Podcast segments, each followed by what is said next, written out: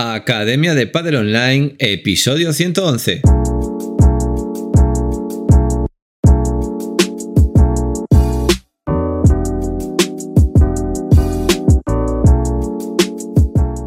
Hola a todos y todas, soy Jaime Barral y os doy la bienvenida una semana más a la Academia de Padel Online, el programa de podcast para entrenadores y gestores de padel. Como sabéis, en la web de academiadepadelonline.com podéis encontrar todo lo que necesitáis para ser profesionales actualizados de padel. Por un lado tenemos formación, tenemos los cursos de instructor, el curso de monitor y el curso de entrenador de pádel. También tenemos el curso de gestión y el de marketing de pádel y tenemos el curso de análisis del remate en potencia y también el de Kinovea, que es un software gratuito de análisis de vídeo. Por otro lado que tenemos sesiones 365, que son clases grabadas de pádel de todos los niveles, una por día, para que tengáis un entrenamiento nuevo para cada alumno todas las semanas. ¿Qué hemos hecho esta semana? Bueno, pues esta semana hemos subido una lección nueva del curso de entrenador de pádel. Estamos con ese curso, una lección nueva cada semana. Siete nuevos vídeos de clases, es decir, tenéis siete clases nuevas en sesiones 365 para que podáis entrenar esta semana los siete diferentes niveles que tenemos en la academia. Y hemos grabado un podcast que es con el que os voy a dejar ahora.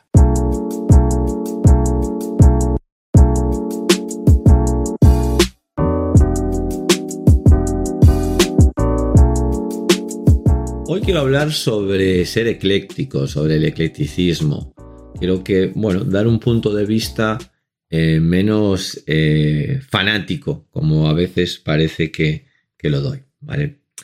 Recuerdo que cuando hice el curso de monitor de pádel, pues bueno, ya sabéis que la metodología de las federaciones, pues eh, suele ser tradicional. Entonces, la metodología de la federación, a mi modo de verlo, ¿eh? De la Federación Española, cuando yo hice el curso de monitor de pádel, pues era igual que la, de tenis, pues de hacía 20 o 30 años. Es decir, la misma manera de enseñar. Es decir, preparación, vamos a irnos al punto de impacto, luego desde preparación a punto de impacto, luego preparación, punto de impacto y acabado, y así todos los golpes. Y básicamente es eso.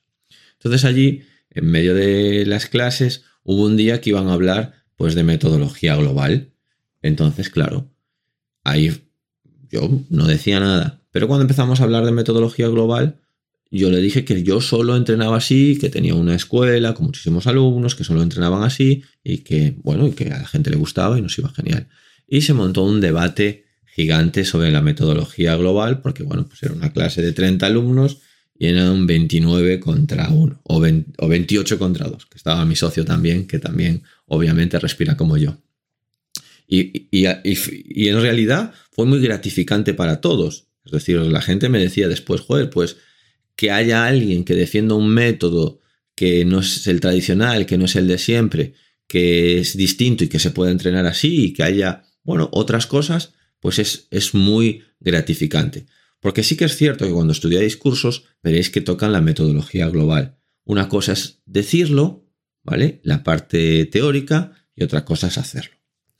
Pero ¿de qué va hoy el curso? Eh, aparte de esa trifulca que tuvimos, que fue muy positiva para todos, pero que bueno, que al final son puntos de vista, siempre se sacan argumentos para intentar llevarse la razón y siempre son argumentos pues hirientes en cierta medida o hirientes en lo teórico para la otra parte, ¿vale?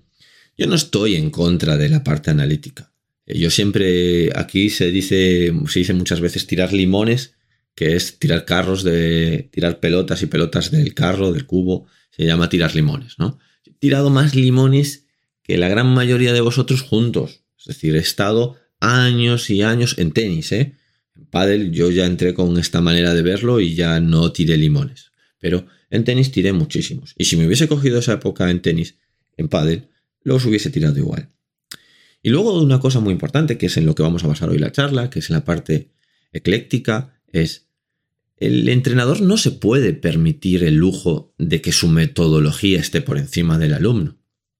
Es decir, si el entrenador necesita tirar un carro, si el entrenador necesita ser analítico, si él considera que es el mejor camino, es lo mejor para su alumno, tiene que hacerlo.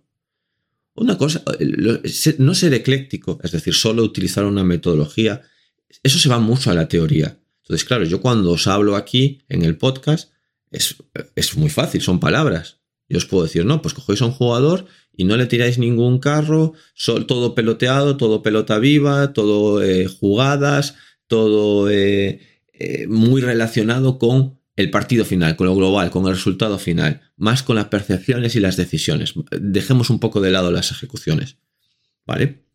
Y es muy fácil teóricamente, o bueno, o se puede defender teóricamente. Pero cuando te vas a la pista, te empiezas a enfrentar problemas. Pues hay un jugador que le dices una cosa y no lo hace. Y vas haciendo ensayos raros, probando cosas, probando cosas de la percepción, de la decisión, de la, de la ejecución, de colócate de esta manera. Y utilizas todas las herramientas que tengas. Entonces, ¿qué digo yo? Ese entrenador ecléctico que tiene muchas y muchas herramientas y hace ensayo de error con sus alumnos y se va dando cuenta que hay un tipo de error que es error o desde mi paradigma no son errores, momentos de, la evolución, andamiaje, es decir, le ayudas a pasar de gatear a caminar, ¿vale? No es un error, sino simplemente gatea y luego caminará. Desde la metodología tradicional es un error, ¿vale? Pero lo importante al final es que pase de hacer una cosa a hacer otra. Y ahí no podemos ponernos espléndidos y decir, no, no, no, no, no, yo esto no lo hago, yo esto no lo hago, yo esto no lo hago. No. El eclecticismo quiere decir, conoce lo máximo posible, conoce todas las tendencias posibles y elige la más adecuada para tus alumnos. Es un lujo solo entrenar a un alumno, o sea, a un jugador o una jugadora, con un solo modelo, con un solo método, con una metodología pura. Eso es muy difícil porque siempre hay algo que te aporta la otra metodología. Luego están las tendencias, obviamente. Pues probablemente si veis mis, mis a ver, yo mis entrenamientos tengo que tener mucho cuidado porque soy ejemplo de muchos otros entrenadores que siguen este método. Entonces, intento darle siempre una vuelta. Pero no os voy, no, os voy a engañar. Eh, a veces poder tirar un carro, me yo no lo hago, no lo lanzo. Se me corten los brazos me entran como a mi socio que en el, que en el curso de monitor tiró tantas bolas eh, que se le, le, cogió una inflamación en el codo, ¿vale? Una bursitis en el codo.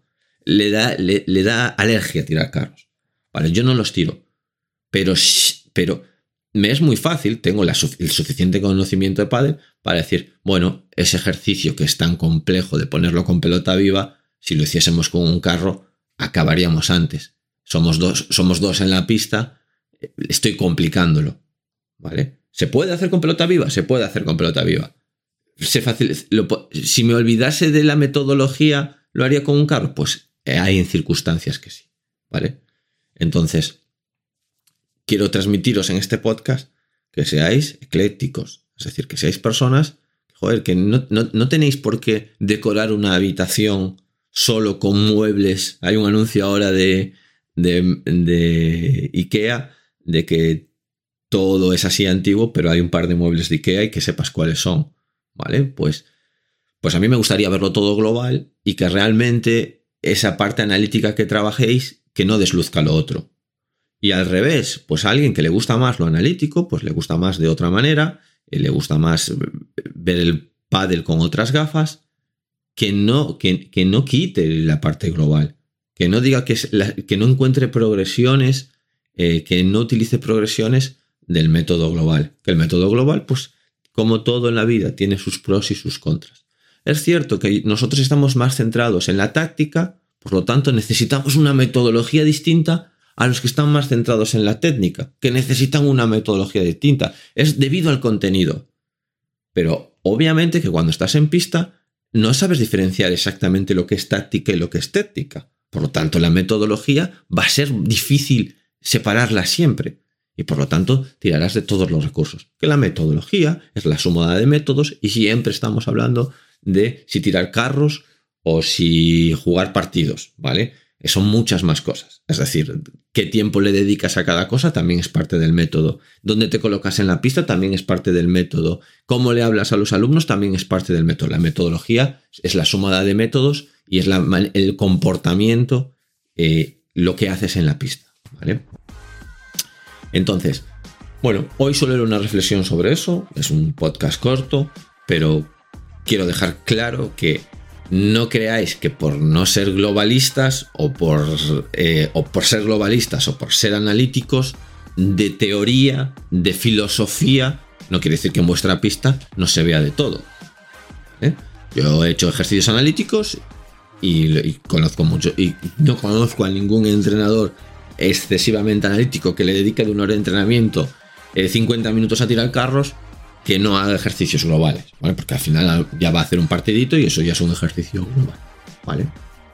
Bueno, entrenadores, podcast cortito, espero que os haya gustado. Y entrenadores y entrenadoras, hasta la semana que viene. Adiós.